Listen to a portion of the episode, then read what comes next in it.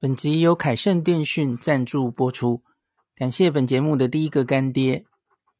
如果你要去日本，在烦恼上网的问题，你的手机是十一 iPhone 十一以上的 iPhone，恭喜你，你可以使用去日本上网新趋势的 eSIM 虚拟 SIM 卡，没有实体卡，下单之后收到 email 的 QR code 就完成交易了。不再有寄送卡片、寄送 WiFi 机的麻烦问题，而且根本不需要更换原本的 SIM 卡，还是可以接电话或是简讯，非常的方便。凯盛电讯是日本自助旅游中毒者长期的老伙伴，之前曾经推出 AU 分享器吃到饱，多年之前非常受到大家的欢迎，因此这张凯盛的 eSIM 卡也是走 AU，也就是 KDDI 的漫游。那透过 Podcast 的前面的连结点进去，零四 B 的读者可以直接九折。如果没有，请手动输入万年优惠代码 L I N S H I B I 零四 B。凯盛的 e 游卡有三天、五天、八天的选择，或是三十天用一定容量的选择，请大家参考网页。那 eSIM 详细的说明或是其他的上网方式，请见部落格文章连结。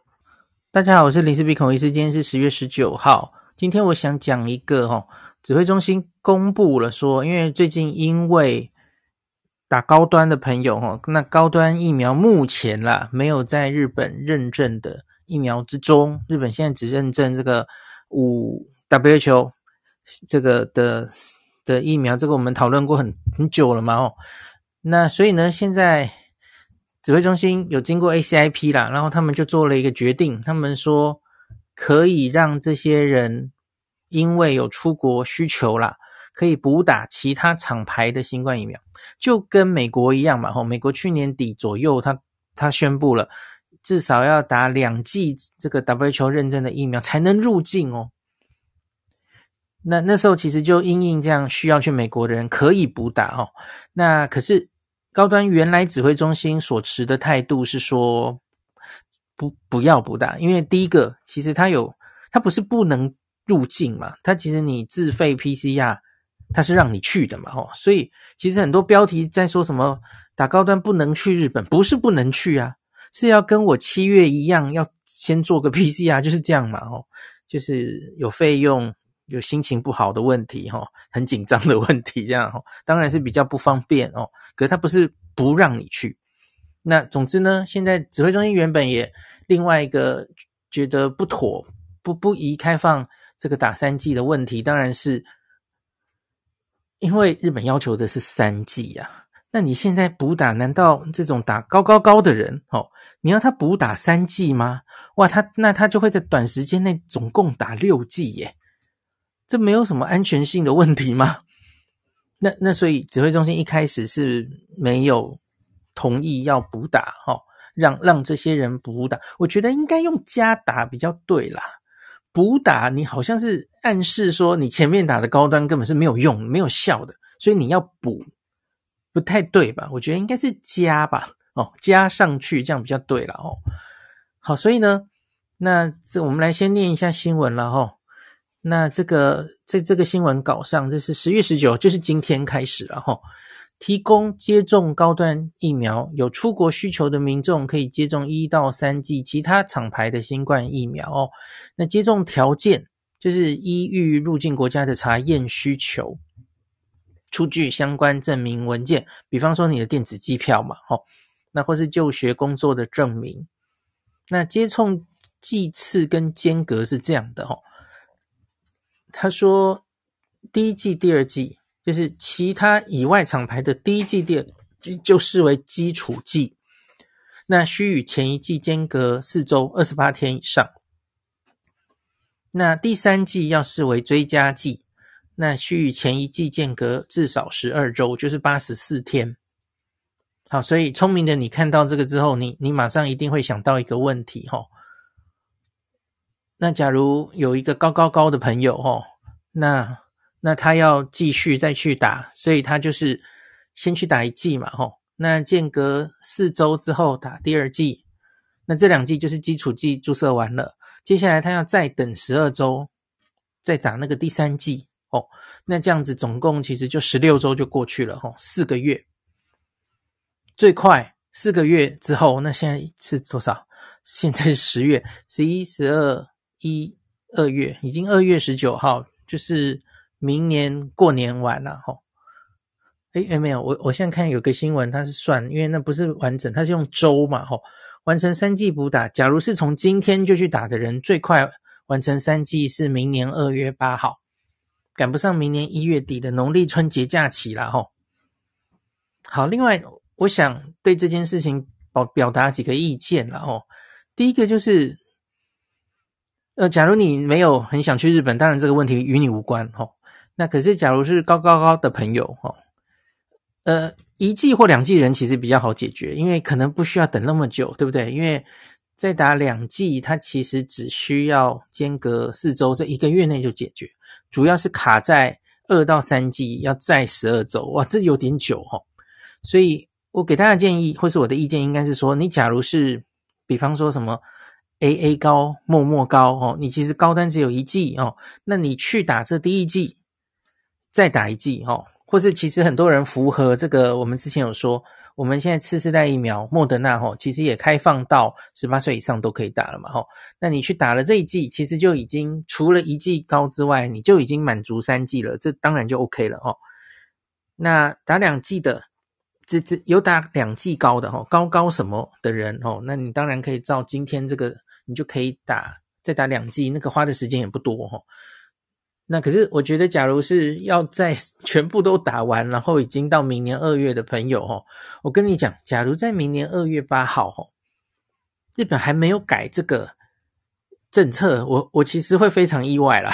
我觉得这个政策应该迟早会改哦，所以我觉得你其实不一定要真的为了免除那个 PCR 哦，免除那个七十二小时上机前的 PCR，然后就。就一定要这样子乖乖的去把三剂都打哈，我我觉得有蛮大的几率，当然我不敢说一定一定哈，可是有蛮大的几率，至少在那个时间之前，应该日本搞不好就整个放松了哈，他就根本不看疫苗了，因为我跟你讲了嘛，他总要跟全世界差不多嘛，全世界是怎么做的？全世界已经没有几个国家还在那边要求疫苗的，要求要看疫苗是打证明，然后要求要上机前的 PCR。我觉得这些都会滚动式调整的，搞不好那个时候，比方说啦齁，他就算还是坚持要看疫苗，搞不好他会改为说，那我需要看你四十八小时内快筛阴就好，不用做 PCR 了，快筛阴就好，有没有可能？当然有可能啊，以前有别的国家也有这样这样子采取过啊，齁，就是 PCR 也认定，快筛也认定哦，有何不可？当然有可能啊，齁。你你不要忘记，我一直跟你讲的哦，日本这个看疫苗的这个境外移入政策，他也整到他本国人啊，这不是只整到台湾人而已啊，哦，不是只整到打高端的朋友，或是没打满三剂的朋友哦，哦，北国人也是被整到的，他们一定也会有一些声音，最后就发现这样子开放旅客之后也还好啊，就是啊，没有想象中什么因为境外移入然后疫情大爆发什么的哦。那那就有什么好防的哦？好，一个是这个，一个是哦，安全性到底有没有问题？哦，你这样子短期内哦，打总共六剂哦。首先呢，我不相信高端没有效的啦。你看综合抗体当然不是假的啊，它可以验出这么多这么高的综合抗体。你要跟我说它完全没有防感染，就算了。因为大家其实现在也都没什么防感染的效果，会越来越消退哦。你要跟我说高端没有防重症的效果，我是完全不相信的。所以呢，你这样短期内打了六种六次疫苗，你的这个综合抗体会冲到飞天哦。那真的没有问题吗？当然可能有问题啊。你你这个发生不良反应的几率很可能会比别人高啊。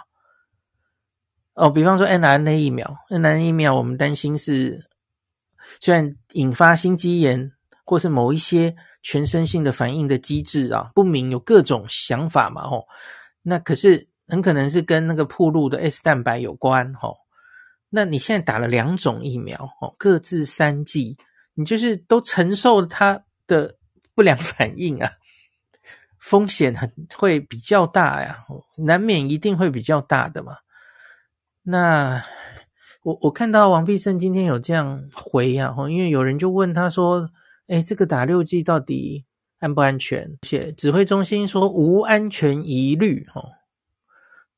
他说这个此次开放补打方案哦，是比照先前入境美国的做法，补打方案的剂次间隔，这是问过 ACIP 会议了哦。他说安全上没有问题，我我可。不敢直接这样跟你讲，谁知道安全上有没有问题啊？是应该是没有潜力，我们根本不知道哈。全世界有多少人已经打到六 G 了？应该没有，应该没有资料，所以你怎么可以直接说安全上没有问题呢？嗯，这些人就是又又，唉。继续当白老鼠测试打六剂，而且是短期内打六剂有没有问题？我们之前已经跟大家讲过嘛，mRNA 疫苗哦，理论上你其实是第一剂、第二剂啊，隔久一点效果比较好哦。我们已经之前分析过很多了嘛哦，然后心肌炎的几率也比较低。那你现在这些人为了这件事情哦，第一、第二剂就缩短哦，一个月内就三周内就打完。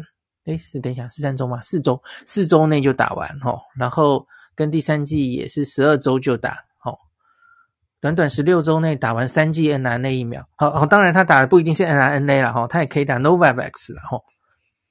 那很担心的人，我觉得，那你你就打 Novavax 吧齁。那可是谁知道六剂蛋白疫苗那 是不是会有别的问题？我不知道啊，哦。哎，男雷，我是真的会为各位担心，然后真的，我觉得不要为了这件事情，短时间内去打六剂这样子哦。那我前一个理由跟你讲了嘛，我觉得随着时间过去，真的很可能规定会变的啦。哦，哎，我不知道四叉猫可不可以去做这件事，因为他那时候不是打完疫苗之后去测抗体嘛。哦，我跟你讲，他打完四到六剂之后，那个他的综合抗体。哦，他测的不是综合抗体啦，他去测那个 IgG 的抗体，那个抗体一定飞天的啦，飞超高哦。谁 抗体越高哦，那当然就是不良反应也随之可能会发生嘛哦。怎么会直接写说这个无安全疑虑呢？哦，我觉得这是不妥的哦，应该是说没有资料，有可能就是有未知的风险。我觉得这样讲比较对吧？这样。这样的人搞不好他产生心肌炎的几率会比较高啊，谁知道呢？哦，我不敢直接讲无安全疑虑了哈，我不敢了哈，只是指挥中心讲了哦，那他们就去承担，能怎么办呢？哦，好吧，那这诶诶，我我大概要表达都表达了没？我看一下哈，好，再补一个，再补一个。那最近我有时候偶尔会看到，就是网络上或是有人私讯问我，他他有某一剂是高端的哦，所以他没有符合呃三剂，就是都是日本认证疫苗的规定哦。那可是他上传那个买 SOS，那知道买 SOS 这个 APP 哦，十一月一号之后，它会开始要 shift 成另外一个网页版的东西，可是他这个疫苗上传。或是 PCR 呃阴性上传，它资料还是要哦，它没有说要废掉哦，哦，大家不要误会了哦，它只是上传，它会改为另外一个网络版本了哦，那所以还是需要了哈，因为它需要看这个，所以你要事先上传才可以增快你的通关的速度哦，短期内没有要改变哈，那有些人就跟我说，他就事先上传 MySOS 试试看哦，他的小黄卡哦。诶，结果就变成绿色了，就过了。他明明有一季或高端是高端或怎么样哦，是有高端的，可是就过了。所以他就问我说：“诶，那这样到底可不可以入入境？”哦，那然后我也陆续看到几个例子哦，这样的人成功入境日本了哦。他其实根本没有做 PCR 哦，他有做他有做高端哦，嗯，有有包含一季高端这样子哦。那可是我们。再看了一下大家的留言的心得哈，我先把我的结论讲在前面哈。这样子去闯关成功的朋友哈，我觉得你是幸运，可是这不能作为一个你是特例，可是不能作为一个通例来建议大家打打高端的人，你就就这样去闯关看看哦。你这样你们这样看到那个乖乖的去医院做了三千五 PCR 的扣扣姐会伤心的，没有啦，开玩笑。就你只是没有被抓到而已哦。那我们看到大家留言的状况是这样的哦。因为日本现在入境的人越来越多了吼，所以他们的确可能根本没有人力，或者去日本之后，他你只要秀那个买 S SOS 是蓝色的，他几乎就会让你过去，这是对的。所以最严格的一关，反而多半的我看留言，他是说是在台湾的地勤，你台湾这个出示机票在桃园机场要上机之前哦。那地勤人员都会仔细的帮你检视，诶，你有没有下载 MySOS？有没有变蓝色了哦？那甚至有一些地勤会看你的小黄卡。那我们知道，好像有有些航空公司比较严，也有一些是松的，所以有一些人这一关过了哈。可是也很多人反映，其实那些地勤会仔细的看哈，他不是只看你买 SOS 蓝色与否哈。有些公司。呃，有些航空公司就会看到，假如你你是有高端的，不符合日本的规定，他会直接说：“那你有准备疫苗阴性证明吗？啊，PCR 阴性证明吗？那你是要符合日本格式的那种嘛？吼，那航空公司会这样检查的吼。那我我有看到有一些特例，就是说他在台北的这关也过了吼。那可是我觉得这个不是一个大家都是这样哦，因为。多半的人反映是说，那个在台湾的时候，地勤就检查的非常仔细齁，所以很可能你假如是抱持的这种心态要去闯关的话，你最可能被挡下来的就是台北这关，桃园这关你就过不去了齁。那当然就是冒着风险嘛齁。那另外，假如去日本，多半的人好像都是直接看到这个蓝蓝色的，他就。一路过去了，这是没有错的哦。可是我还是偶尔有看到有一些留言说他在日本还是被遇到要求要看纸本的，他就出示他的纸本。所以，假如那个时候你在日本的时候被看到，诶，你你其实有不符合他们要求的疫苗的话，我不太确定，那这样会不会影响到你的行程哦？因为他照规定，你知道日本人有时候脑袋是很死的哦。那你你觉得他会不会把你原机遣返？我不知道啦齁，这可能要有苦主出现之后我们才知道哦，或是之前有有在我记得是羽田工作的人在某些网站有留言说，实务上假如是遇到这种情形哦，他说其实那就会把你叫来小房间就帮你做 PCR 啊齁，可是你不要忘记这个是之前之前日本有一段时间它其实是落地。都要做落地 PCR 的哦，他们也是最近诶，是什么时候才废掉的？大概五月之前吧，哦，所以他们还是有保持一定的机场的 PCR 量能。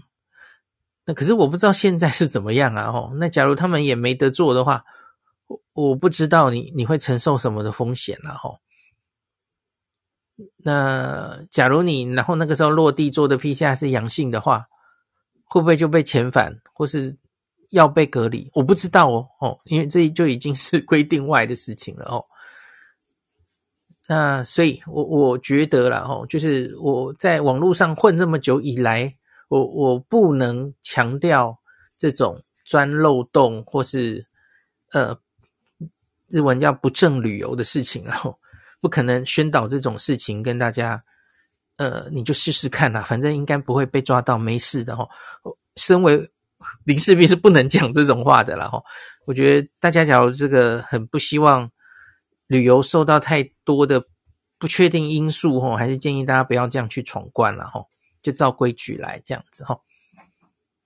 啊，最最后再讲一件事好了哈，最近我有看到有一些，应该是上礼拜开始有一些人就说这个打高端不能去日本，根本是假议题哦，然后就翻出这个日本的网页的。公布，他说日本根本是蓝区啊，蓝区现在是去日本根本就免隔离、免做 PCR 哦，所以哪有什么打高端就就不能去日本的问题哦。那我一看就晕倒了，因为他他我我是每每天都在追踪这些边境管理的改变的人，我马上就知道他是卡关卡在哪里了哦。大家知道我们现在哈、哦、去日本 PCR 有两个两种啊，一种是落地 PCR，一种是上机前 PCR。大家已经知道我要讲的是什么了吧？哈，我们现在在讨论的是上机前，在你出发国家就要做的 PCR。他现在在说的是落地，落地 PCR，日本早在今年初早就取消了哦。然后那个时候是蓝色的国家取消，现在其实是进一步啊，他已经不看了哦，不管什么区域的，大家都不需要这个落地 PCR 了哦。这是两个议题呀，这这很简单吧？我已经讲完了哦。所以有一些人还在那边说这个是假议题，这没有假议题啊。然后。扣扣姐不是去快闪京都快闪了四十八小时哦，就有人在下面贴，这是假议题哦，哦，某个姓王的很有名的前 呵呵呃侧翼，他讲了这个议题哦，然后马上扣扣姐脑袋超清楚了，她说这根本就是假新闻啊，这资讯都不会辨别吗？哦，因为扣扣姐就乖乖的去花了三千五百块自费啊，哦，PCR 这不是假议题啊。那的确是可以去日本，可是就是要要有上机前七十二小时的 PCR 啊，就这这这并不是一个假的哈。哦，那落地大家都不用做了哦，这是完全两码事。好，今天就讲到这里。本集由凯盛电讯赞助播出，感谢本节目的第一个干爹。如果你要去日本，在烦恼上网的问题。你的手机是十一 iPhone 十一以上的 iPhone，恭喜你，你可以使用去日本上网新趋势的 eSIM 虚拟 SIM 卡，没有实体卡，下单之后收到 email 的 QR code 就完成交易了，不再有寄送卡片、寄送 WiFi 机的麻烦问题，而且根本不需要更换原本的 SIM 卡，还是可以接电话或者是简讯，非常的方便。凯盛电讯是。